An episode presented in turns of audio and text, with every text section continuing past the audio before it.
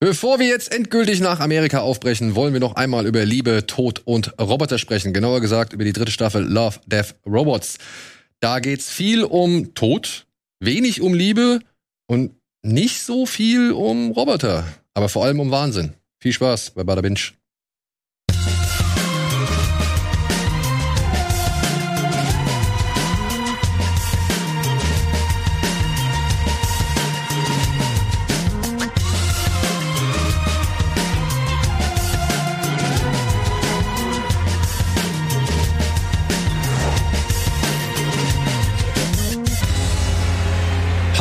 Und herzlich willkommen zu einer neuen Ausgabe Bada Binge. Heute mit Viet Hey. und Alvin. Und Hallo. diese beiden Comic- wie Anime- oder Manga-affinen Menschen können nur eins bedeuten. Wir reden heute über, ja, irgendwas mit Comics. Band of Brothers. Mangas. ja, auf jeden Fall irgendwas mit fantasievollen Welten, mit viel Gewalt, mit äh, viel Grafik vor allem und ja, irren Geschichten. Und nur kurz zur Erklärung, liebe Leute, ja, die vierte Staffel Stranger Things steht vor der Tür. Allerdings sind diese Folgen sehr, sehr lang. So viel muss man sagen. Die Herren und Damen von Netflix waren so nett und haben uns vorab erstmal vier Folgen zur Verfügung gestellt und dann jetzt noch mal zwei. Allerdings sind die alle über eine Stunde lang und ich glaube, ich bin der Einzige, der es bisher geschafft hat, irgendwie vier davon zu schauen. Deswegen, es gibt noch nicht so viele Leute hier, die ähm, ja, Stranger Things, die vierte Staffel, vorab gesehen haben.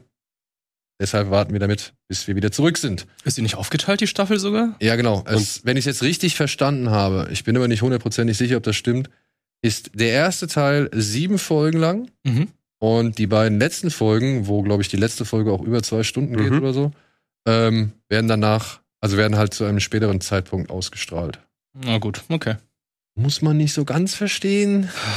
Also, ich sag mal so, ich habe die ersten vier Folgen gesehen und man hätte tatsächlich auch die Folgen selbst noch mal eine ne fünfte Folge draus quetschen können. So. Also warum dann nicht direkt sagen, okay, das ist die Staffel und dann kommt noch ein Abschlussfilm? Ja, oder so. Oh ja, genau. Aber das Ding ist ja, dass ja noch eine ganze Staffel kommt. Also sie wollen ja fünf Staffeln machen. Ernsthaft? ja, ich dachte, das wäre das, ich dachte, das, das Ende. Ich dachte auch. Also ich hatte jetzt mitbekommen, dass eigentlich noch Stoff da ist für eine fünfte Staffel. Der jugendliche Charme ist Aber da auch hier, ne?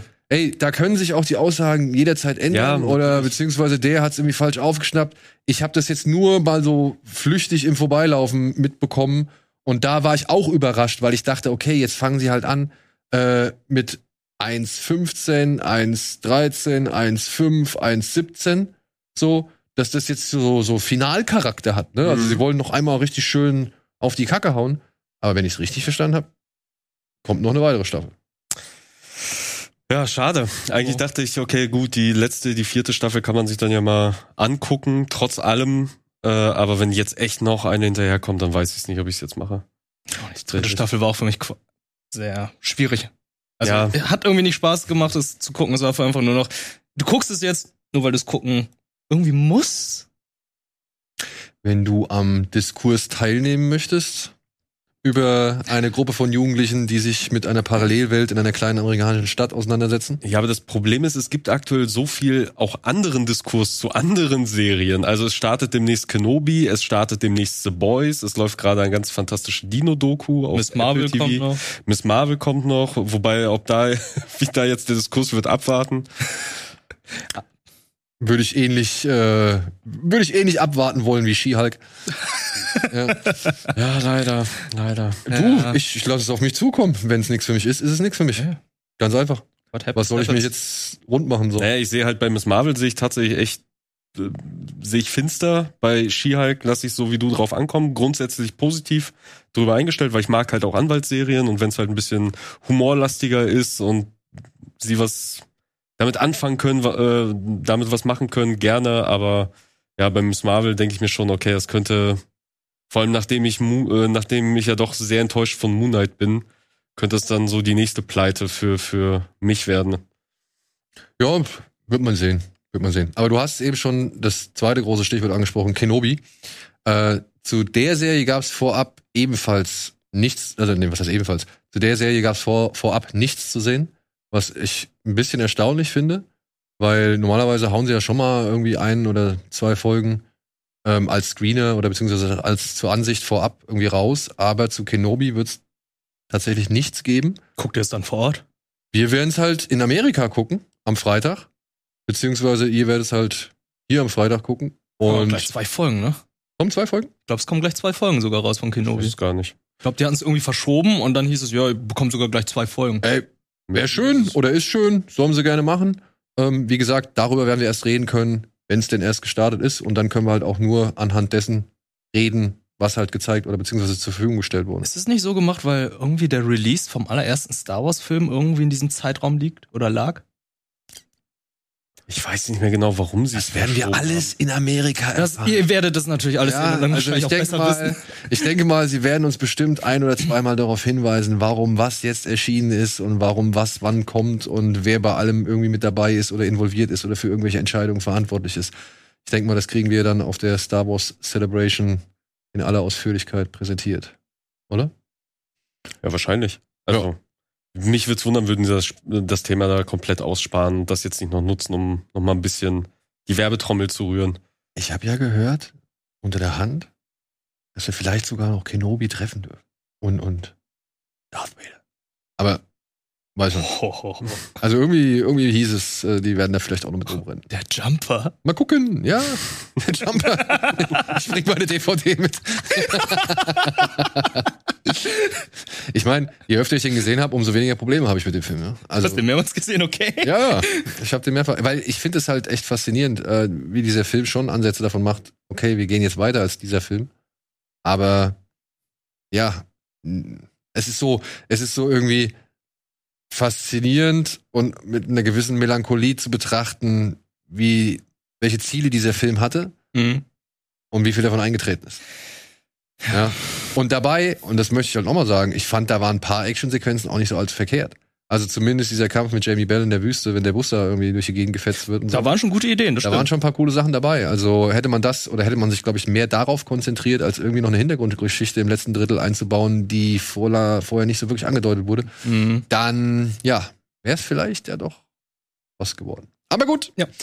Wie gesagt, Kenobi und Stranger Things werden wir thematisieren, sobald wir wieder aus Amerika zurück sind. Aber wir haben es geschafft, uns die dritte Staffel Love, Death, Robots vorher reinzuziehen. Was jetzt auch nicht so allzu schwer ist. Ja, das geht ja relativ schnell. Geht ja relativ fix. Und da haben wir uns gedacht, komm, warum mit den alten Traditionen brechen?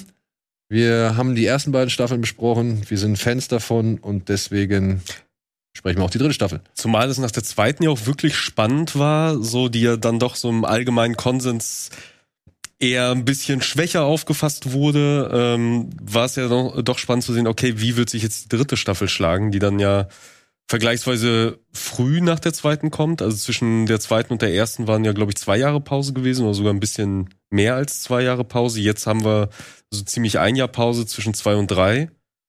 Und ich glaube, ich bin mir halt nicht sicher, ob die nicht sogar gesagt haben oder offiziell bestätigt haben, dass das, was die zweite Staffel eigentlich werden sollte, am Ende auf zwei Staffeln aufgeteilt wurde, weil die halt einfach nicht fertig wurden. Hm.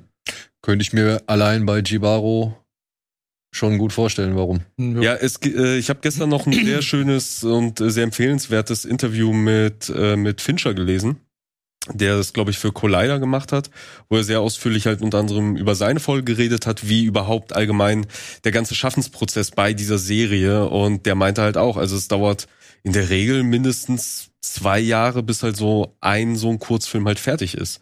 So, was halt auch die Frage ist, weil sich viele Leute auch wünschen, hier, frag doch mal die Person an, frag doch mal jene Person an. Die haben auch eine Person aus der Videospielindustrie, die sie super dringend haben wollen und mit der sie schon im Gespräch waren, wo, äh, wo es aber rein rechtetechnisch nicht ganz funktioniert hat, weil halt Netflix dann natürlich gerne die Rechte an dieser Folge haben wollen würde, was der Person nicht ganz geschmeckt hat. Ich vermute, es klang ein bisschen nach Kojima. Kojima.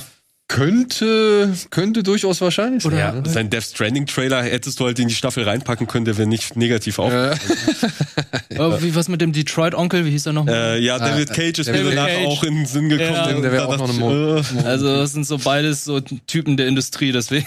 Ja, das eine wäre halt wahrscheinlich das, der positive Ausschlag, das andere wäre eher so der nicht so Hm, ja. positiver Ausschlag. Oder sie hatten es mit Peter Molyneux zu tun und waren am Ende überfordert. Und äh, ja, der, also da hat er halt echt äh, sehr schön gezeigt und erklärt, wie viel Arbeit und vor allem wie viel Vorbereitung, wie viel Planung da halt eben drinsteckt in diesem Ding. Auch auf die Frage, ja, äh, kannst du dir vorstellen, dass halt ähm, eine Folge mal 40 Minuten lang sein wird, meint er, ja klar, also dem Ganzen sind keine Grenzen gesetzt.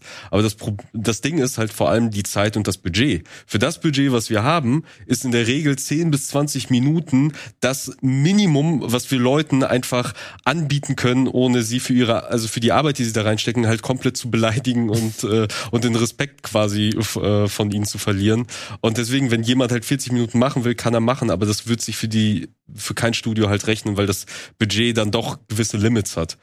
Und die Ähm, Pandemie. Nicht zu ja, vergessen. genau, Pandemie hat er auch sehr viel erzählt, wie sie dann halt irgendwie, wie er dann Kameraarbeit über Zoom-Calls gemacht hat Oh Gott. äh, und, äh, und ähnliches. Und seine Geschichte, die er jetzt in der dritten Staffel verarbeitet hat, die war sogar eine der allerersten Geschichten während der Pitch-Phasen. Also als sie dieses Serienkonzept angefangen haben, bei den verschiedenen Studios zu pitchen, Also noch vor Staffel 1. noch vor Staffel 1 war das eine der Geschichten, die quasi in diesem Topf von Geschichten halt mit drin war und wo es halt Storyboards gab und, und erste Beispielbilder und die halt bei den Pitches auch gezeigt wurden. Und jetzt für die dritte Staffel, Ist sie dann fertig? äh, genau, wurde wurde halt quasi geplant für die dritte Staffel und da hat er gesagt, jo, ich bin dabei. Es geht um ein Boot, das will ich haben, das mache ich. Ja. Ich weiß jetzt nicht genau, wie wir das am besten aufziehen wollen, was wir uns vorgenommen haben. Ich habe nämlich mit Albin zusammen besprochen, dass jeder von uns mal so eine Art Top 5 erstellt, in der Hoffnung, Five? Okay. dass wir. Nee, du hast, glaube ich, deine Top 9, ne? Du hast, Ja, ich habe einfach alle bewertet. Ich habe es auch einmal durchge, ich habe es auch einmal durchgewertet, aber ich hoffe halt, dass wir anhand unserer Top 5 vielleicht die Top 9 oder beziehungsweise die, die gesamte 9 zusammenkriegen. Mhm. Ich weiß nicht, ob es klappt. Nee, Glaub's es nicht? fehlen, ich glaube genau zwei Folgen fehlen. Okay, wir aber dann können wir ja schon mal ausklammern, Ja. welche welche fehlen denn? Und zwar, da müsstest du mir gleich mal die Titel nennen. Ich muss ja auch noch mal kurz. Das sind äh, einmal die sehr realistischen Folgen. Das ist einmal Schwer, äh, Schwarm Schwarm, oder Schwär, Swarm oder Swarm. Schwärmer, glaube ich auf Deutsch. genau Schwärmer und äh, ander irgendwas mit Dome. Die, Vaulted, Heus, Entombed. Genau. Oh, ja? Also das Militär. -Ding. Die ist halt, sie hat es bei keinem von uns reingeschafft. Ja. Ah, Bei dir ist schade. es ja, glaube ich, auf Platz 6. Bei mir ist auf Platz 6 und sie ist bei mir nur noch auf also sie ist bei mir nur auf Platz 6 gelandet, eben. Also aufgrund von zwei Kriterien.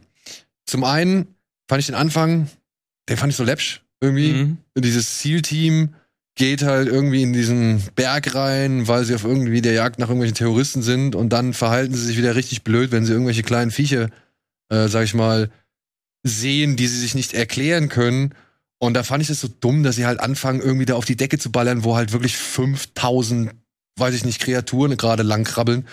Und sie eigentlich schon nach dem ersten Schuss wissen sollten, nee, das bringt jetzt hier gar nichts. Wenn ich hier nicht mal eine Granate oder irgendwie ein Feuer lege, dann äh, habe ich überhaupt keinen Effekt so, ja. Und dann gehen sie ewig rückwärts, lassen sich ewig auffressen von diesen Viechern und drehen sich erst irgendwie ganz spät um, um, zu- um, um, ja, um zu raffen, okay, wir rennen jetzt hier einfach mal weg, ja. Und das fand ich halt so einen eher schwachen Auftakt. Hinzu kommt Jay Courtney, ja, der den sie gemocapt haben. Das war auch für mich wieder so ein, so ein Thema. Aber gut, das ist, das Das hab ich gar nicht mitbekommen, aber gut. ja, das ist einer von den, von den dreien, die dann, sag ich mal, in der großen Höhle landen. War es nicht der, der, Anführer? Nee, das ist, glaube ich, wenn das, wenn ich mich das, wenn ich das nicht recht, äh, wenn ich mich nicht täusche, ist das Joe Montaniello oder so wie er heißt. Das ist der, der Deathstroke äh, jetzt Ah, in der, Mhm. in ja, der ja, After ja. Credits Scene gespielt hat, beziehungsweise einer der Stripper von äh, Magic Mike, Okay. falls ihr den jemals gesehen haben solltet. Ähm, aber ich mag halt alles ab dieser Riesenhöhle. Ich finde das saugeil. Ja, das danach fand ich gut, aber das, den Anfang fand ich halt so, schon wieder Militär, schon wieder triff, treffen die auf irgendetwas. Das hatten wir schon in der ersten Staffel gehabt. Da war es doch hier mit der Und Roten schon wieder Armee. halt Mit so den eine Werwölfen gab mit Werwölfen. Dann haben wir auch generell auch in dieser Staffel schon dieses, oh, da haben wir ein Kommando, so ein bisschen Predator-mäßig, trifft schon wieder auf irgendetwas und dann, das hier war ja so, glaube ich, so die vorletzte Folge. Mhm. Und dann denke ich so, auch schon wieder Militär, schon wieder US-Seals, Marines, was, was weiß ich, schieß mich tot, suchen da irgendwo einen Tora Bora nach irgendwelchen Leuten und dann treffen sie auf was Mystisches. Das einzig Gute fand ich tatsächlich das Ende. Ja, aber damit hätte die Folge beginnen müssen, weil äh, wir werden ja hier spoilern, so wir werden die ja komplett besprechen und uns jetzt nicht zurückhalten, oder? Spoiler, bitte. So, Spoiler für die Folge. So, am Ende treffen sie auf den Uralten in diesen Gemäuern, auf eine alte Gottheit mit Tentakeln im Gesicht. Wir alle wissen, wer es sein müsste. Ich kann den Namen nicht aussprechen, daher versuche ich es gar nicht. Soldberg. Soldberg. Die treffen auf Dr. Soldberg in der Ruine. Und ich mag Auf den großen Doktor. auf den großen. Großen. Ich mag diese Figur, ich mag auch die Mythologie dahinter. Was ich aber zum Kotzen finde, ist, dass jedes Medium, wo ich das bisher beobachten durfte, also Film, Serie, es immer der letzte, die letzte beschissene Szene war, wenn der auftaucht. So warum, ich will mal diese Welt des Wahnsinns mal präsentiert bekommen. Ich will den mal entfesselt sehen und durch, äh, über die Welt randalieren und wie dann halt die Leute versuchen, damit irgendwie klarzukommen oder nicht klarzukommen und halt echt diese, dieser Wahnsinn entfesselt wird. So, und hier haben wir es in Kurzmomenten, wo sie diese Flashbacks dieser Zukunft hat, wo alles brennt und er da rummarodiert. Und da dachte ich, warum hat die Folge nicht damit begonnen, mit diesen Bildern? Aber Mhm. ich sag mal so, ich verstehe, was du meinst. Ich mag ja auch die, also, und ich mag tatsächlich diese Bilder, diese, diese Visionen, die sie dann sieht, wenn sie halt den, den Alten da anguckt. Äh, diese diese Mhm. Bilder, wie es das, wie es sein könnte oder wie es war, als er entfesselt war. Ja, also diese, diese infernalischen Aufnahmen, wo es überall gebrannt hat und er thront da so über allen drüber. Das fand ich schon ziemlich geil. Und jetzt meine Frage.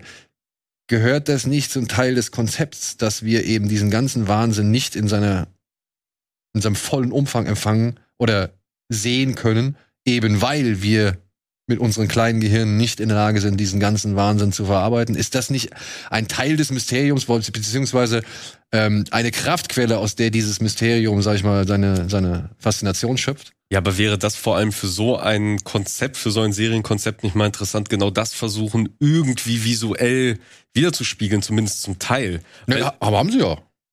ja, aber in Das drei ist wenig, ich gebe in es drei Frames. Also was mich halt nur nervt, ist, sobald der uralte, sobald die große Gottheit, sobald Cthulhu, Soldberg äh, in Erscheinung tritt, ist es immer vorbei. So, ab dem Zeitpunkt so und dann ist Ende. Und ich denke mir, ja, aber ich will ab jetzt eigentlich gerne weitergucken. So, ab jetzt würde ich es halt gerne sehen, weil es endet immer hier. Ja, so, aber am sich doch mal schönsten ist, soll man aufhören. Ja, aber Du willst ja auch das Kopfkino ankurbeln. Ja, aber anscheinend nicht schön genug für uns alle, ne?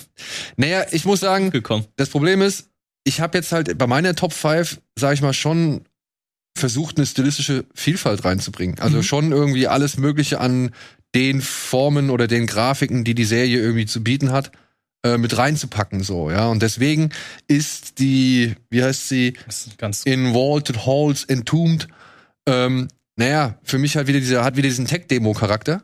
Ja, also diesen PS5-Action-Spiel-Charakter so. Und davon habe ich schon einen. Beziehungsweise davon gibt's eine Folge, die gefällt mir besser. Und deswegen hat's der knapp, hat er knapp die Top 5 verpasst. Aber ich war schon fast geneigt aufgrund des Endes und ich finde halt, das Geile ist, ähm, ja, wir sehen diesen Alten. Und ja, wir kriegen irgendwie eine gewisse Vorstellung davon, was passieren könnte oder was passiert ist, wenn er mal nicht entfesselt war oder wenn er entfesselt wird. Ich fand aber irgendwie ganz geil zu sehen, okay, es gab wohl irgendwen oder irgendwas, das es geschafft hat, ihn zu fesseln. Weil er ist ja da und er sagt ja ganz, Mhm. release me. Ja, und ich fand, das, das hat mich Ja, am meisten gereizt. irgendwer muss es gebaut haben. Aber das schaffen fast alle Folgen, schaffen genau sowas noch mit reinzubringen. So ein kleines Detail, äh, so wo du denkst, okay, es ist vielleicht doch nicht so simpel, wie es scheint. Und da ist noch eine ganz, eine größere Welt dahinter und eine größere Geschichte, die hier nicht mal angekratzt wird, die hier so am Rande erwähnt wird. So wie äh, du ja sagst, so wer hat ihn da eingesperrt? Irgendjemand wird das ja gebaut haben. So wofür sind diese komischen Spinnenviecher da? Ja. So wo- beschützen sie ihn oder sorgen sie dafür, dass niemand so weit kommt? Genau. Dass ihn niemand freilässt. Und wer waren die zwei Hansels, die da langgelaufen sind? Naja, das waren ja die, die sie, glaube ich, von Anfang an verfolgt haben, Genau. die dann auch in diese Höhle nur reingeflohen sind. Warum wollten die da rein? Hm? Warum wollten die da rein? Naja, vielleicht wollten sie ja sich nur verstecken. Fragen über. Zufälligerweise entdeckt. Und Das glaubt ihr, glaubt ihr, wir sind ja im Spoiler-Part am Ende, äh, glaubt ihr, sie hat sich die Augen rausgeschnitten und die Ohren abgeschnitten, damit sie eben nicht dem Wahnsinn verfällt? Mhm. Oder aufgrund der Tatsache, dass sie dem Wahnsinn verfallen ist? Weil ich habe schon einige Recaps oder Reviews gelesen, die halt, sag ich mal, der Meinung waren oder die überzeugt davon waren, sie hat sich das rausgeschnitten, weil sie halt eben von dem Alten, dem Großen, dem ehrwürdigen Soldberg, ähm, naja, in den Wahnsinn, also dazu gebracht worden ist. Ich glaube eher präventiv, weil sie halt gesehen hat, was das mit dem Typen angerichtet hat und Ich glaube halt auch, glaub dass ich sie es präventiv gemacht hat. Ne? Aber- und sie hat's ja irgendwie, obwohl sie das ja alles mitbekommen hat, hat sie es ja nicht erwischt. Aber wir haben ja auch vorher gesehen, dass der Anführer ja schon korrumpierter oder anfälliger für so für so eine Korruption ja ist, weil ich sag mal, die die entkommen diesen komischen Tötungsspinnen und er hat nichts Besseres zu tun, als zwei fliehende Typen abzuknallen. Nee. Dafür erlöst er einen seiner Kameraden. Ja, bei Starship Troopers. ja, mag sein. So, dafür kriegt er halt einen Gummipunkt, aber dass er dann halt immer noch an seinem, an seinem zu dem Zeitpunkt halt schon echt bedeutungslosen, dämlichen Auftrag festhält, kann man sich auch schon fragen, okay, ist das nötig? Ja. Aber gut. Gut. Und was was anderes, Swarm, muss ich sagen, Swarm, ey, sah schick aus, okay. Ich finde die Idee dieses, dieses Nestes oder dieses Schwarms und seiner Kasten und evolutionären Entwicklung und so weiter und auch Verzicht auf Individualität und so, finde ich alles super interessant. Aber die Folge lässt einen so, so mit so einem Nicht-Ende zurück irgendwie. Also, das fand ich irgendwie einfach, ja, zeig mir irgendwas Schönes, aber dann hör halt einfach auf, so. Also, ich fand, mir hat die Folge nicht wirklich was gegeben. Außer halt eben die Idee, dass der Mensch als Parasit nicht geeignet ist, weil er halt zu viel Individuum hat. Ja. Oder, Ich fand äh, den Aufbau halt einfach ganz schön, wo es einfach gezeigt wird, wie die alle zusammenleben und so weiter. Ja, ja. Das war alles schön, aber irgendwie kam das nicht zu einem richtigen guten Ende, wie du es gesagt hast, weil am Ende dachte ich, okay, das erinnert schon so ein bisschen an StarCraft und so hier. Okay, die haben sich jetzt Wirts, also Ja, generell irgendwelche Alien-Filme halt Oder auch. die Borgs halt, ne? Oder die Borgs, ja, wo sie einfach einen Menschenkörper genommen haben, oder hier Independence Day, damit er sich dann mit ihm unterhalten kann und dachte so, ja gut, haben wir irgendwie schon gesehen und ja, der Mensch ist böse und äh, der muss eigentlich ausgelöscht werden, denke ich so, ja, habe ich irgendwie schon mal öfter gehört. Ja. Das, äh, Und zumal in der eigenen, in der, in der gleichen Staffel schon mal gesehen. Also da wurden ja auch schon Menschen, sag ich mal, oder Menschenteile benutzt, um irgendwie mit anderen Menschen zu kommunizieren. Also Ja, und auch in den Staffeln davor gab es ja auch schon so eine ähnliche, äh, ich glaube in der ersten war es ja so eine ähnliche Folge, wo sie, wo dann ja auch der Twist war von wegen, okay, er hängt die ganze Zeit in diesem komischen Nest und wird von so einem Übermein so ein da. Ja, ja, genau.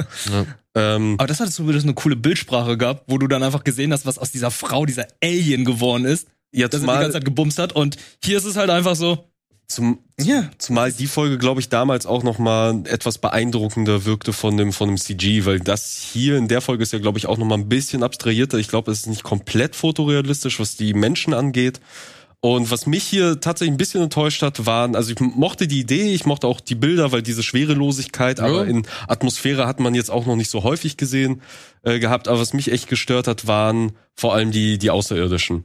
Weil ich fand das Design der, der Außerirdischen auf dem Raumschiff fand ich cool. Ja. Aber da frage ich mich, das ist halt dieser typische außerirdischen Trope. Sobald es keine menschliche Form hat, braucht dieses Wesen weder Klamotten, noch Schmuck, noch irgendein anderes Symbol seiner Kultur, sondern läuft da halt einfach nackt rum. So wie wenn wir anfangen halt äh, bald so Star Trek-mäßig durch die, durch die Galaxis zu fliegen. Ja gut, dann machen wir es halt nackt, weil wozu brauchen wir noch irgendwelche Klamotten? Das fand ich halt bei denen schade und bei den äh, bei den Schwärmern oder den den äh, den Viechern im Schwarm, das waren halt einfach große Insekten. Ja. Und das geht halt, mag sein, dass ich halt, ein- ich habe letztens ein Sci-Fi-Buch gelesen, wo das unter anderem Thema ist und da haben sie es deutlich eleganter und schöner und spannender halt gelöst. Mag sein, dass ich dadurch ein bisschen beeinflusst bin und deswegen hier ein bisschen enttäuscht, aber ja, da ist bei mir auch nicht ganz so hochgekommen. Ja, also, wie gesagt, sieht ja gut aus, aber letztendlich sitzt du davor und denkst dir, okay. Also, ich hab nicht so viel mitnehmen können und ich fand, das war halt einfach keine schön abgeschlossene Geschichte. Unbedingt. ich, ich überlege gerade, ob bei den anderen so ein guter Abschluss ist. Na, bei, einer, bei Naja, den es anderen gibt, es gibt ja, es, Abschluss. du hast ja, du hast ja die Möglichkeit, du machst entweder du endest auf der Pointe, Mhm. du zeigst irgendwie einen Ausschnitt aus irgendetwas und lässt den halt einfach so stehen. Ja, oder du erzählst eine Geschichte. Und Hier hier, den Cliffhanger. Ja gut, von mir aus, dann freue ich mich aber nicht unbedingt auf den nächsten. so, dann gehen wir doch mal rein um. Was war dein Platz 5? Mein Platz 5 war Three Robots. Oh. Ja. Ja? Weshalb? Äh, die drei Roboter, die es schon in der ersten Staffel gab. Ich mag den Humor zwischen denen, die Dynamik zwischen denen. Dann gibt's halt den, der, der alles erklärt. Und dann gibt's dann halt die zwei zynischen Roboter, die einfach sagen, hey Menschen, ihr seid ja so dumm und guck mal, was ihr hier gemacht habt und guck mal, was sie hier gemacht haben. Das fand ich einfach ganz lustig und charmant. Ich mochte sie auch schon in der ersten Staffel. Und ähm, deswegen habe ich die nochmal auf Platz 5 gepackt, weil ich fand es einfach so cool, die nochmal wiederzusehen. Und ja, die Botschaft am Ende so, ja, wen erwartet hier in etwa? Elon Musk? Das fand ich halt so ein bisschen blöd. Weil Ich das halt sagen, den Gag hätten sich echt klemmen Genau, den hätten sie sich komplett sparen können, weil das ist halt so ein, okay, das ist so ein popkultureller Gag, der dann jetzt gerade aktuell ist. Aber in in fünf Jahren ist fünf es Jahren, uninteressant. Ja, ja. Was hast du auf äh, fünf? Äh, auf fünf komme ich gleich, aber ich habe den auch tatsächlich in meiner Top 5. Ja. Den, den drei Roboter, ja. Und zwar habe ich den sogar. auf äh, Platz 4. Weil, ja, das Ende ist ein bisschen doof, aber es gab eine andere Folge, wo ich das Ende leider sehr viel schlimmer finde. So, also vor allem im Vergleich zum Rest der Folge. Ja, aber die werden wir noch sprechen, Folge wenn nicht mit mir über meine Top 5 rede. Ja, Oh, oh, genau, da, oh, oh. da werden wir, da werden wir danach noch äh, zu kommen. Und ich fand ihn halt amüsant. So, ich, die erste Folge von drei Robotern in der ersten Staffel war schon unterhaltsam. Hier haben sie halt da, äh, ja das Handwerk halt fortgeführt. Ich fand's solide, ich fand's unterhaltsam. Ich habe sie ja auch beim zweiten Mal musste ich halt wieder über über die Gags davor und deren Analysen, wie die Menschen versuchen sich zu retten, was ja wirklich alles Ideen sind, die wirklich rumschwirren und von irgendwelchen Leuten behauptet werden von wegen ja, wir müssen nur weit genug kommen mit der Technik. Die Technik wird alles lösen. Ja, aber was frisst du da bis dahin, du Affe? Und äh, genau und genau dieses äh, und genau dieses Szenario spielen die hier mal aus und denken das halt äh, zu Ende oder diese Szenarien, die halt so so rumschwirren und das fand ich halt ganz nett. Ja, okay, der Endgag fand ich jetzt auch nicht so hammer, zumal der auch keinen Sinn macht, weil Katzen da jetzt sind und so. das ist gar nicht das Problem, aber die haben, die zeigen ja, das ist halt alles eine Kuppelstadt und alles ist überkuppelt, aber der eine Raumanzug ist halt außerhalb dieser Kuppel, aber öffnet sein Visier Ja, ich ohne weiß nicht. Scheibe. Ich weiß nicht, ob das nicht auch innerhalb einer Kuppel sein sollte. Also zumindest Also hatte ich jetzt mal kurzzeitig die Idee, oder beziehungsweise habe ich auch drin gestutzt, ist der jetzt wirklich draußen außerhalb dieser Kuppel und macht sein Visier auf, was überhaupt keinen Sinn ergibt? Oder ist er halt ebenfalls unter einer Kuppel und ich bin bei Also man kann die Kuppel zumindest wirklich überhaupt an nichts erkennen. Es ist ja auch egal, es geht halt einfach nur Ja, um Gag genau, generell um und Gag. den fand ich halt, der hat nicht so ganz gezündet. Und ja, hat nicht ganz gezündet, fand ich aber jetzt aber nicht so schlimm und deswegen dachte ich, ja, okay, für so ein solides, immer noch unterhaltsames Ding, wo ich mir sogar eine ganze Serie vorstellen könnte, Mhm. das kann, das kann ich schon auf den Platz 4 legen. Ja. Ja, ich, wie gesagt, ist bei mir nicht die Top 5. Ich fand es nett, aber da fand ich halt anderes besser. Ganz einfach. So, was hast du denn auf Platz 5? Das, was ich auch auf, äh, was Alvin auch auf Platz 5 Oh, hat, nämlich okay. Kill Team Kill. Und ich war erst skeptisch. Ich war erst skeptisch. Ja, ich bin ja ein Sucker für 80er Jahre und so weiter und ich bin ein Ich riesengroßer dachte, du wirst dieses Ding einfach lieben. Ich bin ein riesengroßer Predator-Fan so. Und äh, dann hast du da diese, diese muskelbepackte Sondereinheit, die irgendeinen Auftrag erledigen muss irgendwo auf dem Berg.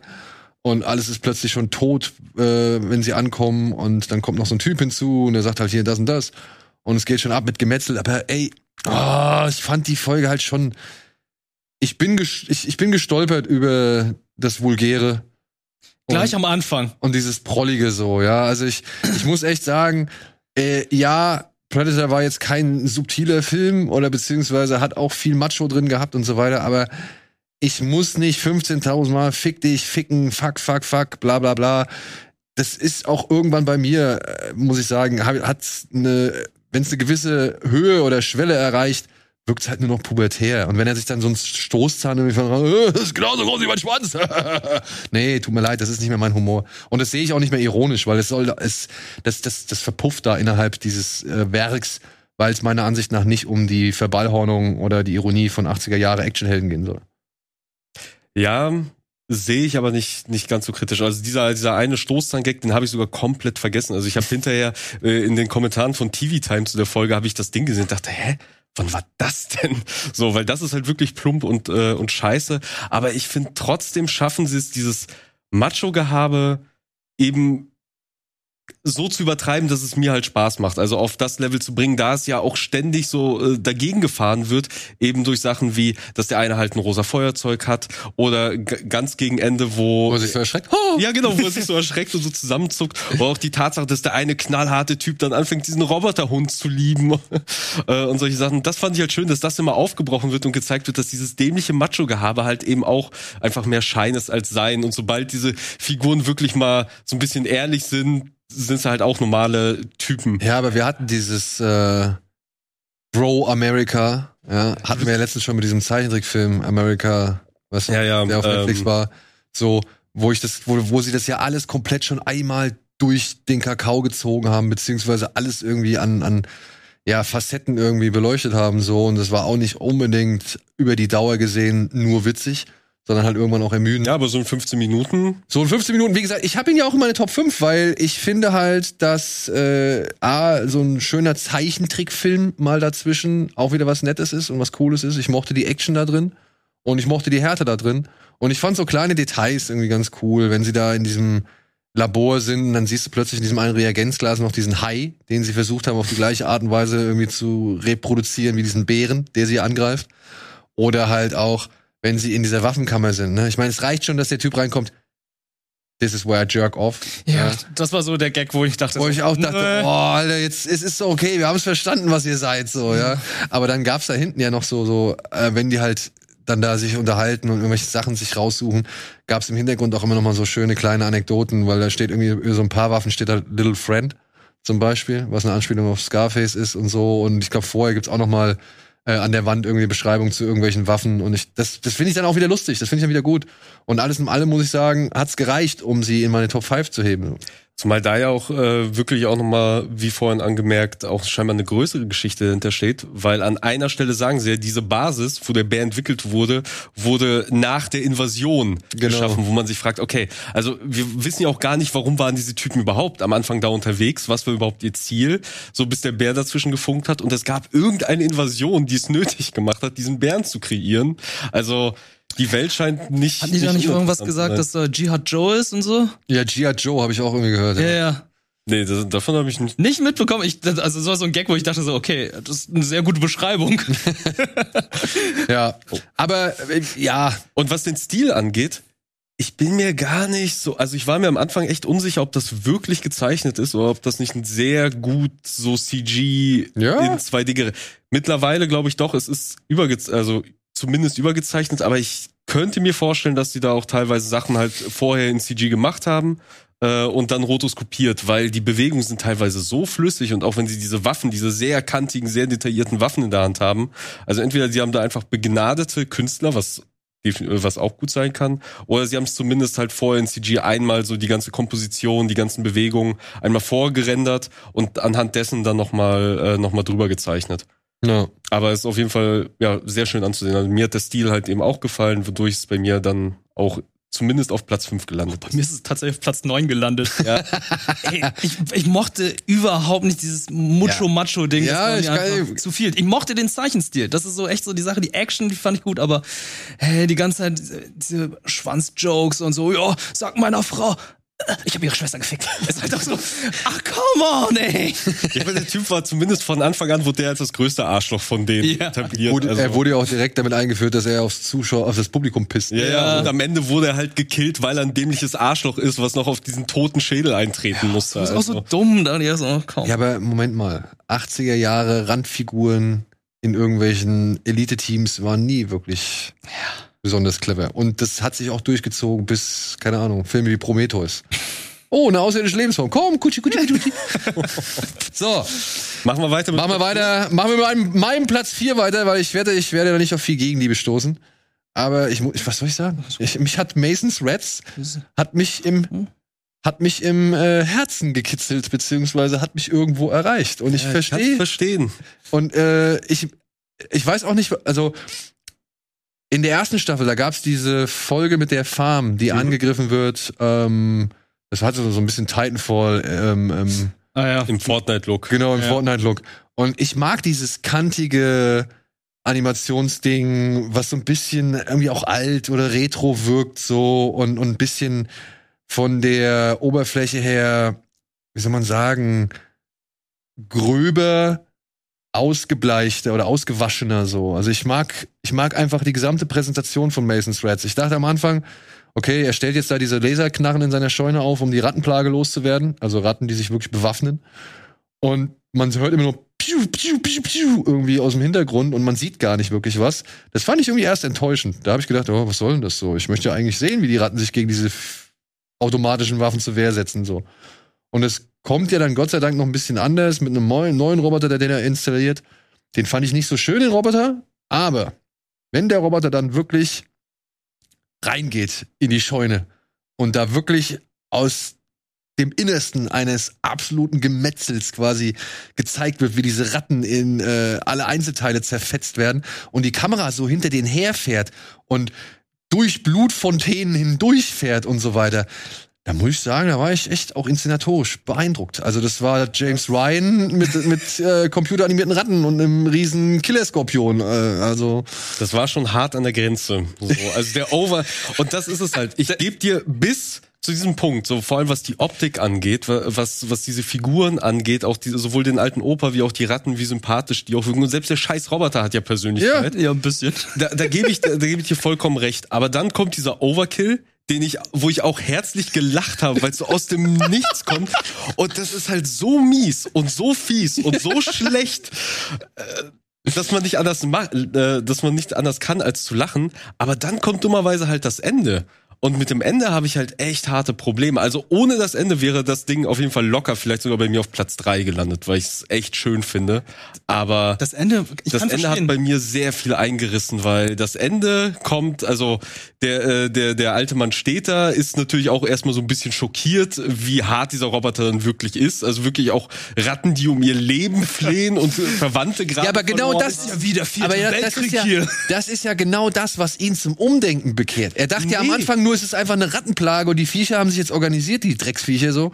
Und dann stellt er fest, oh, die haben Mitgefühl, Mitleid. Er sieht, dass es, dass es, dass sie leiden, wie die Menschen gelitten haben. Naja, Ja, der Schuss. das schon. Ja, aber, aber- ich glaube, dein Problem ist es, dass es so schnell kam, dass sie dann Frieden geschlossen haben. Genau. Weil das ist dann typisch so, oh, ähm, du hast gerade den Feind von uns besiegt, wir sind jetzt Freunde. Und dann denke ich so, ey, ihr Ratten, ihr wisst schon, dass dieser Fucker da diese Killermaschine eigentlich bei euch aufgebaut hat und jetzt die halbe Scheune zerstört hat. Und jetzt freundet ihr euch damit an. Zumal, zumal er ja erst eingreift, nicht als die Ratten da halt fliehen, so, da greift er nicht ein. Nein, erst wenn das Ding wieder zurückgeht in die Scheune, wieder anfängt zu ballern, die sich wehren und auf einmal sein, äh, seine Tasse getroffen wird. Erst da reicht es ihm. So, Ja, aber er guckt schon vorher sehr skeptisch immer auf Ja, er Haufen von ja. Leichen, die, den dieser Roboter da aufhäuft. So. Und hinterher entschuldigt er sich halt nicht mal. Also ich habe mich, das wissen wir nicht.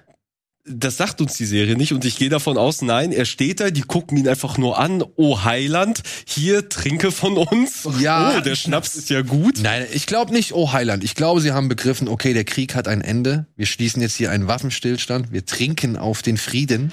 Und ich wette, in diesem, in diesem Gespräch, was nach dem Anstoßen folgt, weil wir sehen ja nur das Anstoßen und im, im Sonnenuntergang. Ich wette, da wird sich nochmal auseinandergesetzt über alles. Ja, ich weiß nicht. Also das, ich, ich will den Machern da nichts Böses unterstellen, aber das haben sie sich an der Stelle einfach leider ein bisschen viel zu einfach gemacht, was denen auch viel zu negativ einfach ausgelegt werden kann. Äh, und an dieser Stelle leider zu Recht. Also, aber es ist halt eine wunderschöne Folge trotz dessen. Nur das Ende, nee, ich kann leider mit dem Ende, das kann ich nicht so stehen lassen. So Das Ende, das Ende hat mein Herz berührt, weil ich fand es schön, dass mal hier gesagt wurde, okay, wir ziehen jetzt den Schlussstrich. Und es muss irgendwie mal aufhören, das Morden und Das seine. ging zu schnell für mich. Ja, Das kam so plötzlich. es ist ein Kurzfilm. Freunde. Ja, klar, Es aber. Aber wenn er wenigstens nicht der Ag äh, Aggressor gewesen wäre, wenn ihm dieser Roboter irgendwie aufs Auge gedrückt worden wäre oder wenn dieser Roboter seine Katze erschossen hätte und nicht er selber. Aber der Roboter hat ja seine Katze erschossen. Nee, das Der war andere- das, das war Schusssystem, weil Ja, das er es halt überhaupt erst aufgestellt Ja, hat. ja. ja Also am Ende war er selbst dran Aber das schuld. war ja auch ein Roboter. An Susan. Sie hieß Susan. Ja. ja, Mason's Reds kann man sich drüber streiten. Wie gesagt, mein Herz hat er gekriegt. So, dein Platz 4 kennen wir schon. Dein Platz 4 war? äh, ich gucke Schlechte Reise, ja. Okay, das ist bei euch äh, weiter oben, ne? genau, das ist äh, der Kurzfilm von David Finch, äh, von, ja, doch, von David Fincher. Ja. Ja. Und ich habe auch gedacht, oh, jetzt schon wieder so eine Tech-Demo, ne? Und schon wieder so äh, versucht, so echt wie möglich zu wirken. Aber dann siehst du ja, okay, da kommen irgendwelche Monsterkrabben plötzlich, die sie da einfangen oder die sich auf dem Schiff da einnestet. Und ich fand aber, je mehr ich, je mehr ich das verfolgt habe, umso interessanter fand ich das. Also ich, ich finde nicht unbedingt die Präsentation so geil, obwohl die schön saftig ist. Also ich finde, das ist mit einer der saftigsten Folgen in ihrer Digitalität, ne? Das war auch, das war auch gewollt. Also Fincher wollte, wie gesagt, nachdem er gehört hat, die Geschichte spielt auf einem Boot, wollte er es unbedingt machen, weil er meint, so eine, so ein Film, also so eine Geschichte in Live-Action macht keinen Sinn, weil du willst die Leute nicht auf ein Boot stecken, aufs Wasser äh, hieven und sie in Gefahr bringen. Sowas macht man halt einfach digital, weil es heute möglich ist. Aber deswegen wollte er überall, wo es nur geht, Feuchtigkeit und Wasser und die sollten die ganze Zeit triefen und schniefen und deswegen hat er von Tim Miller eine klare Grenze bekommen. 300 Shots, also 310 hast du, mehr kriegst du nicht, weil wir es halt einfach technisch mehr dir an Wassersimulationen nicht geben können. Ja, und mir gefällt halt die moralische Ambivalenz, die halt in dieser Geschichte drin steckt. Ja, weil man halt immer schon denken kann, dass dieser, wie heißt der, Norris, glaube ich, der mit der, mit der Krake, äh, mit dem, mit der, mit dem Krabbe. Krebs, äh, verhandeln soll, den sie runterschicken. Warte, ich guck noch. Mit T, glaube ich, hat er Oder irgendwas. Torren, glaube ich, ne? Ja, ja, genau, Torren. Torren. Ähm, Torren heißt er, genau. Ähm, man kann natürlich auf den ersten Blick denken, okay, der ist jetzt der absolute Überegoist und, und setzt alles äh, vor sein leibliches Wohl so, beziehungsweise ordnet alles seinem leiblichen Wohl unter und opfert da halt jeden bereitwillig so. Aber es geht ja für ihn auch darum zu sagen, wir können dieses Vieh nicht auf eine größere Menschenmenge loslassen so. Und dafür müssen halt Opfer gebracht werden. Mhm. Und das fand ich irgendwie, das fand ich einen spannenden Aspekt, neben der ganzen Atmosphäre dieses, dieser Folge so. Mhm. Also wirklich dieser Twist, wo er den Typen da reinschmeißt und sagt, ihr habt alle ein Kreuz gemacht, so ich, also ich brauchte mich gar nicht zu entscheiden, wen ich war ein Opfer. Ja. So ihr, ihr, ihr wart alle Schweine und wolltet alle die Menschen halt quasi opfern, äh, um eure eigene Haut zu retten. Das war schon, das war schon in dem Moment äh, ziemlich, ziemlich cool. Und wie er da runtergeht, ich dachte auch kurz, er will sich halt selber opfern, dann in dem Moment und, äh, und das Schiff halt abfackeln. Ähm, Dachte ich tatsächlich auch. aber dass er dann äh, runterspringt, ich musste auch tatsächlich äh, nochmal zurückspulen, um zu checken, weil ich nicht mehr im Kopf hatte, war das Kreuz jetzt, wir segeln dran vorbei oder war das Kreuz, äh, wir... Die lassen äh, ihn auf eine andere wir- Insel wir- raus, die nicht bewohnt war. ja, genau. Ich wusste nicht mehr ganz genau, was das Kreuz zu bedeuten hat. Deswegen wusste ich nicht, ob er jetzt von der Krabbe äh, quasi einfach schon besessen ist oder indoktriniert wurde und jetzt nach, nach, äh, nach der Pfeife der Krabbe tanzt oder halt der einzige Mensch auf diesem Kutter halt noch ist, der sich so ein bisschen Menschlichkeit und Seele bewahrt hat. Ähm, von daher mu musste ich da nochmal noch mal nachgucken. Aber ja, bei mir ist die Folge, ich kann es ja schon aufdecken, beziehungsweise man hat es ja schon gesehen, ist bei mir auf Platz eins. Auf eins? Ja. Bei mir Okay, ist bei mir ist sie auf zwei. Bei mir ist es die Eins, weil es ist halt alles in allem wirklich eine saubere, runde Geschichte. Wie du sagst, vor allem ist es halt nicht nur eine der saftigsten Animationen, es ist auch eine der dreckigsten. Ja, ja, Und ja, das halt zu schaffen in Animationen, etwas wirklich benutzt, etwas dreckig auszusehen, äh, aussehen zu lassen, ist halt wirklich schwierig, weil das ist halt Arbeit. Es ist das genaue Gegenteil von, von echten Filmen, wo du halt Mühe machen musst, dass Sachen sauber werden. so im, in der Animation, äh, im, im 3D, äh, als Artist musst du halt Sachen aktiv dreckig machen. So, und äh, das ist dann halt die Herausforderung. Und hier hast du, ich glaube sogar die längste von den Geschichten mit 21 Minuten, aber alles in allem wirklich ein wunderschönes Gesamtpaket. Es wirkt auf den ersten äh, Blick fotorealistisch, ist es aber nicht. Es ist schon auch sehr abstrahiert, Ja, ja. wenn man sich die Menschen halt anguckt. Äh, war auch so ein so ein weiter Weg, äh, wo die Macher und eben auch David Fincher geguckt haben, okay, wie weit können wir gehen? So, weil äh, deren Ziel war es, okay, wir wollen diese Geschichte transportieren und dieses Gefühl, diese Beklemmung auf diesem Schiff ausgeliefert zu sein und nicht wirklich weg zu können. Und niemand vertraut niemanden. Es wurde auch in einer Review mit Among Us so ein bisschen verglichen, die Faszination Stimmt, das danach guter Vergleich. äh, daran und äh, und er hat halt den Stil so weit getrieben, wie es nötig war, also so nah an die Realität zu, zu kommen, wie es nötig ist, um es äh, um es um es zu transportieren, aber auch nicht weiter. So viel realistischer bis, als bis dahin muss es gar nicht sein. Und das war der Anspruch und ich finde, da ist es wirklich sehr gut gelungen. Aber hat dir nicht ganz gereicht. Hat mir nicht ganz gereicht. Also ich, ich weiß nicht, irgendwie gab es da Momente, wo ich einfach nur dachte, das ist ein bisschen zu lang. Das ist ein bisschen zu lang. Hat irgendwie zu lang gedauert und bei dem Ende habe ich noch überlegt, da meinte die Krabbe ja, äh, Haut schützt. Hat die Krabbe das jetzt überlebt? Weil er, er hatte ja schon darauf hingedeutet, dass er jetzt die Fässer zum Explodieren bringt. Und dann meinte die Krabbe ja so, das werde ich ja irgendwie überleben, oder? Ich bin jetzt davon ausgegangen, dass sie es nicht getan hat. Also, dass das schon alles. Äh, Aber sie hat es gesagt, oder habe ich mich falsch in Erinnerung? Sie meinte ja irgendetwas, Panzerschutz, Hautschutz oder was auch Nee, ich glaube, als er mit der mit der Pistole auf die Krabbe gezielt hat. Ja, Ah, die das Pistole hat raus. das Schütz. Okay, aber Genau. Feuer ist was anderes. Okay, gut. Beziehungsweise, ich glaube, die Krabbe musste halt auf das Schiff, weil sie nicht schwimmen kann. Sonst wäre sie ja zur Insel geschwommen. Ja, Sie ist vermutlich kein besonders guter Schwimmer und sie hat ja auch noch ihre ganze Brut an Bord. Hm. Das die noch echt mies war, ne? Wenn die da über die, äh, sag ich mal, Leichen oder Personen hinweg krabbeln und äh, Ja, vor allem, die sahen aus wie kleine Zecken. Ja, ja. Nicht an ihnen laben. Boah, war, da waren schon ein paar echt ekelhafte Bilder drin. Gut, komm, machen wir weiter. Äh, vielleicht mit wie jetzt Was? Platz Wann- drei?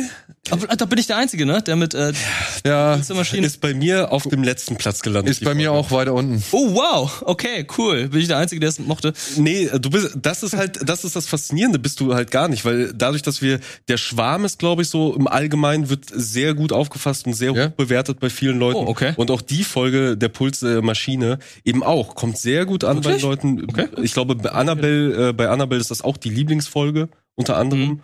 Ähm, das ist ja das Schöne. Ja, deswegen fand ich auch gut, dass du die halt drin hast. Also, warum die mich nicht abgeholt hat, kann ich halt einfach sagen. Der Stil ist cool, also so wie alle diese Folgen. Äh, jeder hat was für sich, bei jeder konnte ich irgendwie was rausziehen. Hier war es dann vor allem der Stil. Aber die Geschichte, vielleicht weil ich sowas sehr ähnliches vor kurzem erst gelesen habe, dachte ich, ja, ist nett, gibt mir aber leider nicht viel. Und am Ende saß ich da und dachte, ja, nett. Äh, Gehe ich mit, ja. Also da Ich das, mag das Setting. ja, das, das, das Setting ist cool, beziehungsweise die, die Farbgebung und halt auch die Animation. Ich finde das alles, dieses Cell-Shading, also ich, ist ist für mich Cell-Shading, ne? Ja, Ja, ja, ja. Es erinnerte mich irgendwie auch an Blame. Da gab es, glaube ich, auch so eine ähnliche Kurzgeschichte, wo dann halt der eine dann die ganze Zeit gegangen, gegangen und gegangen ist und dann nach und nach dann hier seinen Körper dann an die Maschine verfüttert hat, damit er einfach noch weitergehen konnte. Und da war dann halt so diese ähnliche Idee dabei, dass sie ja auch irgendwie dann so ein bisschen verrückter geworden ist aufgrund des Sauerstoffmangels irgendwie ja dann opfern muss, um weiterzukommen. Weil sie ja irgendwie dann bis zur nächsten, weiß nicht, Schutzstelle kommen muss. Ja, sie musste zur, zu ihrer, zu ihrer Kommandozentrale oder wahrscheinlich Genau. zur Basis. Irgendwie so, Ja. weil die ja mit dem Shuttle da auf den Jupitermond abgestürzt sind und das fand ich halt einfach cool, weil ich mag halt dieses Setting von diesem ganz allein sein auf dem Planeten. Man hat da irgendwie nur noch diesen toten Kameraden. Ich, ich sag's auch, wie es ist. Ich mochte auch damals irgendwie äh, Red Planet. Ich fand das irgendwie spannend. Also es Den, gab so, den Film. ja, Mit Val Kilmer. ja, Okay. da gab's so einige Stellen, die fand ich halt so ganz spannend und das ähnelte ja so, das war ja so ähnlich, wo bei Red Planet war es halt so, okay, wir haben keinen Sauerstoff mehr. Was machen wir jetzt? Ja, wir öffnen jetzt einfach unsere Visiere und dann, oh, wir können atmen. Und hier ist es halt so, hier ist es halt ein bisschen besser. Sogar, ich, ich hab's so diesen mittendrin Gefühl. Das habe ich so richtig gehabt, wo ich einfach dachte, Alter, die Farben und halt diese Ideen, was alles durch den Kopf geht und dann halt diese Halluzination. Ich fand das richtig geil und ich mag dieses Setting, ich mag diese Ideen darüber, diese Melancholie, dieses, du ziehst die ganze Zeit eine Leiche hinterher und denkst dann die ganze Zeit, hat sie gerade mit mir gesprochen, hat sie nicht mit mir gesprochen oder drehe ich jetzt langsam durch, brauche mehr Sauerstoff, brauche weniger Sauerstoff. Alles, was dann einem durch den Kopf geht, das ist da halt einfach drin. Ich glaube, hätte der Planet nicht angefangen zu reden, hätte ich die halt auch besser gefunden. Aber diese Situation, die du beschreibst, die finde ich halt auch faszinierend. Aber ich habe gerade erst ein Buch gelesen, wo es halt eben auch sehr ähnlich ist. Also ein sehr ähnliches Setting, alleine irgendwo und du fragst dich, fuck, was macht man in so einem, in so einem Fall? Und dann gibt's ja auch noch den Marsianer, auch ein sehr ähnliches Setting, äh, sogar mit einem sehr ähnlichen Problem zumindest, was ihre, was ihre Kameradin da ja hatte, nur dass er es gelöst bekommen hat. Ähm, Als und- Gaffer gehabt. Und die haben das halt alles ein bisschen, ein bisschen besser gemacht. Aber ja, ey, dieser Blick von diesem Mond hoch auf den, äh, auf den Jupiter. Jupiter Mhm. ist es ja, Ja. Äh, Io. Und äh, wo dann dieser, dieser rote, dieser rote Sturm so aussieht, als würde er halt irgendwie diesen, diesen Mond auch noch, ja, als hätte er irgendeinen Einfluss auf diesen Mond, dieser, dieser Sturm, der sich da oben abbildet. Das waren schon geile Bilder. Aber für mich leider dann auch nur diese geilen Bilder. Ja, aber dieses Aufgehen in der Essenz und eins werden und keine Ahnung, im Endeffekt jetzt auch sterben können, direkt am Anfang. Ja, klar. Und ähm, ja, hat mich auch nicht so gekriegt, ey. Also die Themen, alles schön, alles in Ehren. Die Gestaltung, wie gesagt, auch in Ehren, aber das war nicht so, wo ich wirklich denke, boah, nee, also will ich, ist mein Liebling oder will ich noch mal sehen oder keine Ahnung. Da waren halt andere Folgen deutlich stärker. Gut, ist meine Liste. Ja, ja, nein, eben, Ist eben. ist das ist ja cool. das Schöne, Nee, nee, das ist ja das Schöne. Ist ja schön, dass Drei sehr Listen. unterschiedlicher. Aber ich glaube, jetzt bleiben nur noch zwei Plätze übrig, oder? Ja. Die haben wir sind sehr, Und die sehr sind mir, glaube ich, sehr identisch. Ich weiß nicht, wenn man jetzt mal auf meine Top 5 schalten würde, da habe ich halt den, den ihr ziemlich weit hoch gewählt habt. Den habe ich jetzt auf drei, weil ich da schon so ein, zwei Probleme habt. Aber ich würde als erstes mal über die Nacht der winzigen Toten reden wollen. Mhm. Weil die ist ja bei euch auch jeweils hoch, ne? Bei mir ist es Platz zwei, aber Bei mir auch Platz zwei. Platz zwei. Äh, was diese Folge allgemein wohl zu einer der beliebtesten hier in der internen macht. Ich habe äh, mitbekommen, äh, bei uns im Forum unter anderem auch, da waren Leute nicht ganz so begeistert. Bei Letterbox waren auch manche Leute sehr vernichtend in ihrem Urteil. Was? Und ich muss sagen, ich habe das, ich, ich habe A, sehr gelacht, als sie am Anfang Sex auf dem Friedhof haben. Ich, muss, ich fand das wirklich sehr, Eine sehr der witzig. besten Gründe, um Zombie-Apokalypse auszulösen. Ich fand das wirklich sehr, sehr witzig. Oh, Entschuldigung. Äh, sehr, sehr witzig. Und dann vor allem, wie er auf die Säule nackt hochklettert und dann oben nochmal die Säule versucht zu vögeln, warum auch immer. Und dann aber die Begründung, warum die Zombies auf die Erde kommen oder beziehungsweise warum die Zombies sich aus ihren Gräbern nehmen, fand ich super. Ja. Das Ding stürzt ein, das Kreuz fällt in die Erde, wird gleichzeitig vom Blitz getroffen. Bumm. Alles klar. Ja. Wir haben's. Wir haben's. Und da sind die Zombies. Und ich finde die Idee liebevoll. Ich weiß nicht, ob sie da wirklich auch mit Stop Motion gearbeitet haben. Ich kann es mir eigentlich nicht so nee, ich nicht. gut vorstellen. Aber so das, das Verhältnis, die Perspektive, das fand ich irgendwie, das hat richtig Eindruck gemacht. Es ist halt ein perfektes Beispiel für, okay, selbst eine etwas ausgelutschte Idee, die jetzt nicht die absolut innovativste ist, die man schon ein paar Mal gesehen hat, kann mit, äh, ja, mit der richtigen Präsentation und, und einer liebevollen Präsentation immer noch sehr, sehr viel Spaß machen und wie, wie du sagst, so diese Zombie, äh, so, so ein Zombie-Ding, was losbricht und was man bis zum Ende quasi verfolgt in so einem, in so einem äh, Zeitraffer, nee, Zeitlupe ist es da? Nee, Nee, Zeitraffer. In einem Zeitraffer, in diesem Mobile-Look. es, hat- es, hat mit so vielen Ideen, es hat so viel Spaß gemacht. Auch der Satz, Zombies, nicht in meinem Land. Ja, und dann diese ganz kleinen, liebevollen Details, hier wie zum Beispiel, was man hier in dem Bild sieht, ne, da an der Tankstelle, wo sie halt mit den Flammenwerfern versuchen, die abzubilden, abzuwehren. nee, mit den Zapfsäulen. Oder mit den Zapfsäulen, ja. Stimmt, dann kommt ein Mad Max-Setting und so. Ich mag auch diesen Dioramas, der ist halt so irgendwie das Miniaturwunderland, aber als Apokalypse. Ja, genau. Das ist schon Das ziemlich ist cool wirklich gewesen. das Hamburger Miniaturwinterland äh, mit der Apokalypse. Und ja, ob das jetzt gehaltvoll ist oder nicht, keine Ahnung, weiß ich nicht. Es ist kurz, es ist knackig, es ist unterhaltsam und es ist liebevoll gemacht. Also dementsprechend ähm, hat's, habe ich das sehr genossen und mochte ich die. Ey, das Ende ist doch so Rocket Beans mäßig, ne? Einfach mit dem Furz. Ich glaube, den Sound könnten wir, also wenn sie den Sound aus irgendeiner Soundbibliothek haben, ist die Wahrscheinlichkeit groß, dass wir den auch schon mal Ja. haben. Der kam mir bekannt vor. äh, Vielleicht aber wollten wir ihn für unseren billig oder willig Furz ersetzen. ja, äh, ich glaube, es ist sogar ein sehr ähnlicher. aber ähm, Trocken ja, und kurz. was, was es bei mir halt eben echt auf Platz zwei macht, ist, ja, wie du sagst, es sind irgendwie vier Minuten insgesamt dauert das Ganze und es ist halt, du hast halt vier Minuten Spaß. Du hast vier Minuten Gags, du hast vier Minuten, die absolut toll aussehen und schaffen eine komplette Geschichte von Anfang bis Ende zu erzählen in diesen vier Minuten, wo es dann sogar Überraschungen gibt, wie die Atomzombies, die halt verstrahlt die werden ja einmal auch noch. riesig Wenn sie werden. da, wenn sie ja durch da. San, Franz, äh, San Francisco, glaube Ja, ich, ja, ist es, genau. ne, dass dann sie da ist so Attack on niederbrennen. Titan. Ja, also muss ich auch sagen, äh, super Idee, super Idee. Das hätte ich gerne mal als Realfilm. Oder beziehungsweise irgendwie, jetzt sollten die Japaner von mir aus machen, dann mit Attack on Titan Spin-off oder sowas. Ja, und, und, Emmerich. und dann auch gern mit dem Ende, wo dann einfach nur gesagt wird, ach fuck it, wir haben den größten. Und dann alle weltweit. Ja. Und was sind wir letztendlich? Nichts mehr als ein Furz im Universum. Ja. Bringt uns dann auch wieder schön auf den Boden der Tatsachen zurück, diese Ja, Folge. Also, ich muss sagen, Night of the Mini Dad fand ich super. Fand ich wirklich super. Und ja, dann kommen wir wahrscheinlich zu der Folge, die so im, All, im Allgemeinen mit am herausstechendsten ist, so, Ja. wo sich, glaube ich, auch die meisten darüber einigen können, wie, ja, wie, wie anders und wie, ja, wie bedeutsam diese Folge ist. Und das ist halt äh, Jibaro, bei dir Platz eins Mhm, bei mir Platz 1. Und nicht nur bei dir. Ich habe sehr, sehr viele Leute schon gesehen, bei denen das die absolute Lieblingsfolge ist, Platz eins Folge. Bei mir ist es bei, auf Platz drei, bei dir ja auch. Und äh, das ist bei mir auf Platz drei, ich, äh, weil ich unter anderem wirklich eine sehr hohe Erwartung an die Folge hatte. Das ist nämlich von dem Macher, äh, jetzt habe ich den Namen leider wieder vergessen, Alberto Miguel, glaube glaub ich, heißt der. Und der hat in der ersten Staffel die Folge The Witness gemacht. Was war das nochmal? Äh, das war die Augenzeugin, die den Mord beobachtet und dann äh, rausrennen muss, weil der Typ sie halt verfolgt. Ah, und dann im Loop dann das nochmal passiert. Zeitschleife. Und er war halt Berater vorher, äh, war, war in beratender Funktion tätig bei Spider-Verse, dem Animations-Spider-Man-Film Mhm. und hat da bei der Stilfindung mitgeholfen, ist halt eigentlich auch ein Art Director und The Witness war seine erste Regiearbeit gewesen, sein Ah, okay. Debüt. So, und ähm, seitdem hat er letzte, bei den letzten Oscars den Animations-Kurzfilm-Oscar gewonnen Für The Windshield Wiper. was auch so seine zweite oder dritte Regiearbeit war und jetzt Jibaro ist seine dritte oder vierte nach eigener Aussage. So. Ey, und auch wie bei The Witness. Ich bezweifle, dass da alles animiert ist. Ja, ich glaube, das sind immer noch ein paar Realaufnahmen dazwischen. Das haben sie nur irgendwie mit einer neuen Form von Rotoskopie. Er behauptet, es ist alles, sie haben nur Referenzen aufgenommen, also sie, es haben Leute wirklich vor der Kamera getanzt und sie haben ganz viele Aufnahmen davon gemacht, so von den Bewegungen und sowas, aber das haben sie alles hinterher mit ganz vielen Leuten hand nachanimiert. Und ich habe den Typen, ich habe Making-ofs gesehen von Sachen, die dann gezeichnet sind.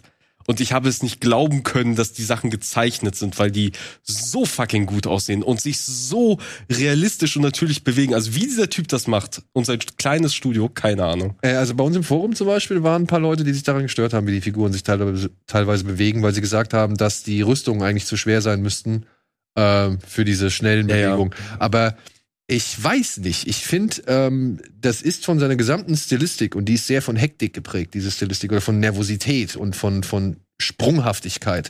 Weil die Kamera Die Ästhetik ist sehr laut vor allem. ja, ja. Ja, weil Laut, interessant, weil der Typ gehörlos ist. Ja, aber ja, aber, aber weil halt eben ansonsten kaum Geräusche oder beziehungsweise kaum Musik oder Gespräche halt vorhanden sind so und ähm, also zum einen diese Kamera so zu inszenieren, als wäre es eine Handheld-Kamera oder eine, eine richtige dynamische echte Kamera, mit der man irgendwie durch ein Set gelaufen ist, das fand ich schon beeindruckend, wenn er dann plötzlich von der Weitwinkelaufnahme auf den Nacken von diesem tauben Ritter irgendwie schaltet so und, und, du siehst, so guckst ihm so ein bisschen über die Schulter so. Ähm, ich fand diese, dieses Spiel mit den Unschärfen wieder mal stark.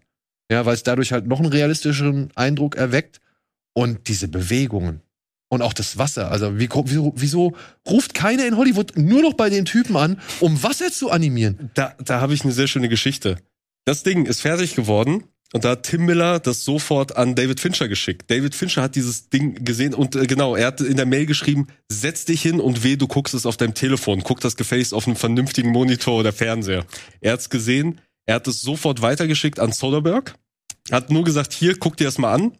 Und das Ding geht elf Minuten und er meinte, elf Minuten zwei habe ich eine Mail bekommen mit den Worten, was zum Teufel habe ich da gerade gesehen? Von wem ist das? Ich brauche jetzt den Namen. Ja. Also das macht, der Typ macht in Hollywood gerade, glaube ich, wirklich die Runde. Ich hoffe es, weil, ey, also inszenatorisch fand ich das wirklich Bombe. Ich habe, wie gesagt, meine Zweifel gehabt, ob wieder jede Frame, jedes Frame oder jede Figur wirklich äh, animiert war, sondern nicht vielleicht sogar halt einfach übermalt durch irgendeine Art, eine Form oder, oder über, übergrafikt, kann man das sagen? Ja, rotoskopiert, sagt man, glaube ich. Ja, oder halt wirklich Ja. einfach rotoskopiert, Hm. äh, weil gerade die Tänzerin mit all ihren, ihrem Schmuck, also diese Sirene mit all ihrem Schmuck und was sich, wie sie sich bewegt hat auf dem Wasser und so weiter. Wie Cara Delevingne in Suicide Squad. Na, jetzt macht das nicht kaputt. Nein, ey, ist auf Platz 1 bei mir. Komm, ich mach mir das schon nicht kaputt. Mach es nicht. Ja, ne, also vielleicht zieh keine unfairen Vergleiche. Ja. Weil das ist besser. Ja, 100 Pro. Ja. Ähm, über die Moral der Geschichte oder die Geschichte an sich kann man vielleicht ein bisschen streiten. Also das ist jetzt nichts Neues, ne? Also Ja. die Rene, die irgendwelche Ritter in, in, ins Verderben locken. Na, da kann man doch schon sehr viel reininterpretieren, weil das sind ja nicht nur irgendwelche Ritter, das hat ja schon auch Anleihen so ein bisschen an die Von spanische, genau, die spanische Eroberung von Südamerika. Und das sieht man ja auch so ein bisschen, weil die sind halt wegen Gier da Mhm. und er hat ihr, die sie ja für, für Südamerika, ob, äh, ob für die Kultur, für das Volk oder für das Land an sich steht, äh, dass er sie quasi ausraubt und ihr alles halt nimmt aus purer Gier und sie sich dann halt rächt. Also da kann man einiges drin sehen. Genauso wie sie ja schlussendlich ja auch nicht ganz die Gute ist, weil sie ihn ja nur haben will, weil sie keine Macht über ihn hat und sie sich wundert, warum sie diese Macht nicht über ihn hat und ihn deswegen ein Verlangen nach ihm hat, während er das Verlangen nach ihr hat, sobald er merkt, dass sie halt voller Goldschuppen ist äh, und und ihn halt die Gier treibt. Also das ist halt so ein Aber ich glaube, sie ist schon verliebt, weil er etwas ist, was sie bisher in ihrem Leben noch nicht kannte. Ja. I- Das- ja, Es wirkte ja schon so. Also ab einer bestimmten Szene, wo sie ihn geküsst hat, wirkte es halt so, wo ich dachte, okay, das wird jetzt merkwürdig, jetzt kommen die irgendwie zusammen oder nicht. Und dann kam ja diese konsequente Kopfnuss. Und ich dachte, okay. Aber der Typ ist kein Simp. Also der will einfach nur das Gold haben. Ja, es mag sein, dass sie, äh, also sie ist auf jeden Fall verliebter als er. Er ist halt nur gierig. Ja. Äh, beim zweiten Mal schauen habe ich nochmal darauf geachtet. Ja, er ist von Anfang an gierig. Er, Ja, er ist nicht anders als sie. Er findet ja die er erste findet- Goldschuppe genau. da im Wasser. Und dann versteckt er die ja erstmal. Und da wäre für mich eine, wo ich gedacht habe, okay, die Handschuhe sind ein bisschen zu ja, groß. klobig, ja. Ja. Sehr, also die Hände sind auch ein bisschen zu groß ähm, von den Proportionen her. Äh, aber der Macher selbst hat halt gesagt, dass es für ihn das Interessante an der Geschichte war, diese zwei Figuren zu haben, die nacheinander gieren, aber aus den falschen Gründen. Also Mhm. sich nacheinander sehen, aber aus den falschen Gründen. Und es deswegen äh, da die, das Interessante für ihn kam. Mein Problem, weshalb es bei mir nicht auf Platz eins ist, neben der Tatsache, dass ich halt wirklich sehr hohe Erwartungen nach The Witness habe, was für mich immer noch perfekt ist, on point, was den Stil angeht. Es ist halt wirklich, es ist zu viel von allem. Es Ja, ist es- mir zu hektisch, es ist mir zu laut, es ist zu viel Geschäke, es, ist, es sind zu viele Schnitte und das hat beim ersten Mal gucken wirklich angestrengt, beim zweiten Mal war es deutlich besser, deutlich angenehmer, aber es ist eben nicht ganz so rund wie so Witness. Witness war für mich wirklich ein rundes, perfektes Ding. Das ist, hat seine Ecken, Kanten, auch teilweise ihr CG, sein CG sind größtenteils wirklich fast fotorealistisch äh, in vielen Szenen, so fast Ich wusste perfekt. an einigen Stellen tatsächlich nicht, ob das jetzt echt ist oder nicht. Aber dann gibt es ganz am Anfang, wenn die anderen Ritter noch dabei sind, Die sich gibt es hinknien, Szenen, ne? ja, ey, das sieht halt aus nach PS2-Grafik. Ja. Das fällt dann so ab und sind das alle auch so hässlich wie Dark Souls Charaktere. Ja. Also das ist, da dachte ich auch so, okay, ist CG. Und deswegen, also ich will, dass der Typ weitermacht. Ich will genau solche Sachen in Death, äh, Love Death Robots haben, weil genau das ist die Spielwiese für auch Sachen, die halt sich ausprobieren, an ihre Grenzen gehen, schauen, wie weit kann man mit Sachen gehen, wie weit kannst du einen Stil und eine Idee treiben. Ähm, aber es war leider für mich nicht ganz so perfekt, dass es für die Eins gereicht hat. Wie gesagt, ich habe mit den anderen zwei Folgen, die ich über Jibaro habe, habe ich einfach irgendwie ein bisschen mehr connecten können. Die haben mich irgendwie ein bisschen mehr ähm, erreicht, auch irgendwie, weiß ich nicht, auf irgendeine Art und Weise noch mehr, noch ein Layer mehr gehabt. Nichtsdestotrotz möchte ich sagen, Jibaro finde ich von der Machart fantastisch. Ich finde die Geschichte auch cool. Ähm, und ja, ich mag dieses, dieses wilde, diese wilde Herangehensweise so. Also deswegen äh, verdient so weit oben, meine Ansicht. Ja. Ja. Oder? Also ich finde. Oder hast du noch was hinzuzufügen? Nee, ich fand äh, den Kurzfilm, wie gesagt, fantastisch, deswegen auf Platz eins. Es gab nur eine Sache, die fand ich halt so ein bisschen, mh, die hätten sie vielleicht ändern können, dann wäre vielleicht mehr als Platz eins geht nicht, aber würde ich sogar ein bisschen besser finden. Und zwar hätten sie an einer bestimmten Stelle einfach das Ding enden lassen können. Die hätten ja einfach, der Typ nimmt das Gold, der haut ab. Einfach ein schlechtes Ende. Einfach. Ich weiß nicht, vielleicht wäre das ja auch gar nicht so schlecht gewesen, wenn, er, gen- wenn der Film genau an dieser Stelle Will man sowas, um Leute darauf aufmerksam zu machen, dass das damals schon eigentlich scheiße war? Ja, weil es einfach der- scheiße ist. Weil Es gibt nicht immer ein Happy End. Es gibt nicht irgendwie immer etwas, aber wo dann beide gewinnen oder beide verlieren. Also wirklich ein Happy End finde ich halt so oder so nicht. Es hat sowieso nicht, aber ich finde, das wäre dann auch so, es ist einfach nur realistisch dann auch. Weil es nicht jede Geschichte hat ein Happy End. Ja, aber wir hatten halt so viele andere Geschichten, die halt kein Happy End hatten. Also das hier quasi dann wieder so richtig negativ und scheiße zu enden, weiß nicht. Ich weiß nicht, was ich ziemlich cool fand noch, das habe ich beim zweiten Mal erst gesehen, am Anfang, wenn diese Ritter durch den Wald reiten, ne? Da spielen sie ja auch wieder so ein bisschen mit der Unschärfe. Und du siehst aber am Anfang die Bäume im Vordergrund scharf und da ist schon so ein Symbol drauf. Also man, der Zuschauer erkennt, dass sie sich irgendwie gerade in ein Be Gebiet begeben, das irgendwie gekennzeichnet ist. Mhm. So, das habe ich beim ersten Mal nicht gerafft, Ah. aber muss man drauf achten. Auf einem Baum ist so ein Symbol eingeritzt. Also, das fand ich schon ganz cool. Das hat dann so ein bisschen nochmal dem, dem Ganzen nochmal so ein, ja, weiß nicht, so ein Stück Mystik hinzugefügt. Ja. Gut, das waren unsere Top 5. Lasst uns doch gerne mal eure Top 5 wissen, wenn ihr Love, Death and Robot schaut, falls ihr es noch nicht geschaut habt. Äh, hoffentlich haben wir jetzt nicht allzu viel verraten, aber. Wir haben alles verraten. Wir haben eigentlich alles verraten. Aber ja, aber gut, das Es hat ist ja- vielleicht ja auch motivierend, sich das anzuschauen, weil es ist ja nicht immer die Pointe oder der große Twist, der da es ist ja vor allem auch die Optik, die hier Genau. auch verkauft wird. So Oder die das Härte, Gefühl, die Atmosphäre. die Atmosphäre. Die meisten genau. gucken das ja schon, nachdem sie es gesehen haben. Eben, davon gehen wir auch aus. So.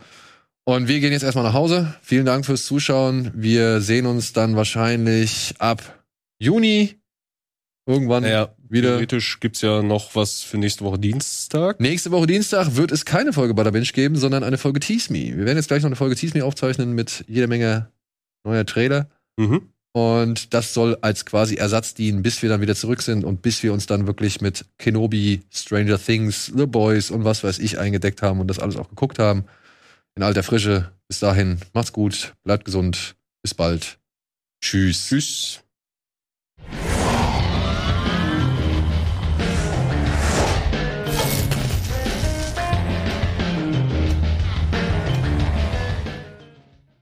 Diese Sendung kannst du als Video schauen und als Podcast hören. Mehr dazu unter rbtv.to slash badabinch.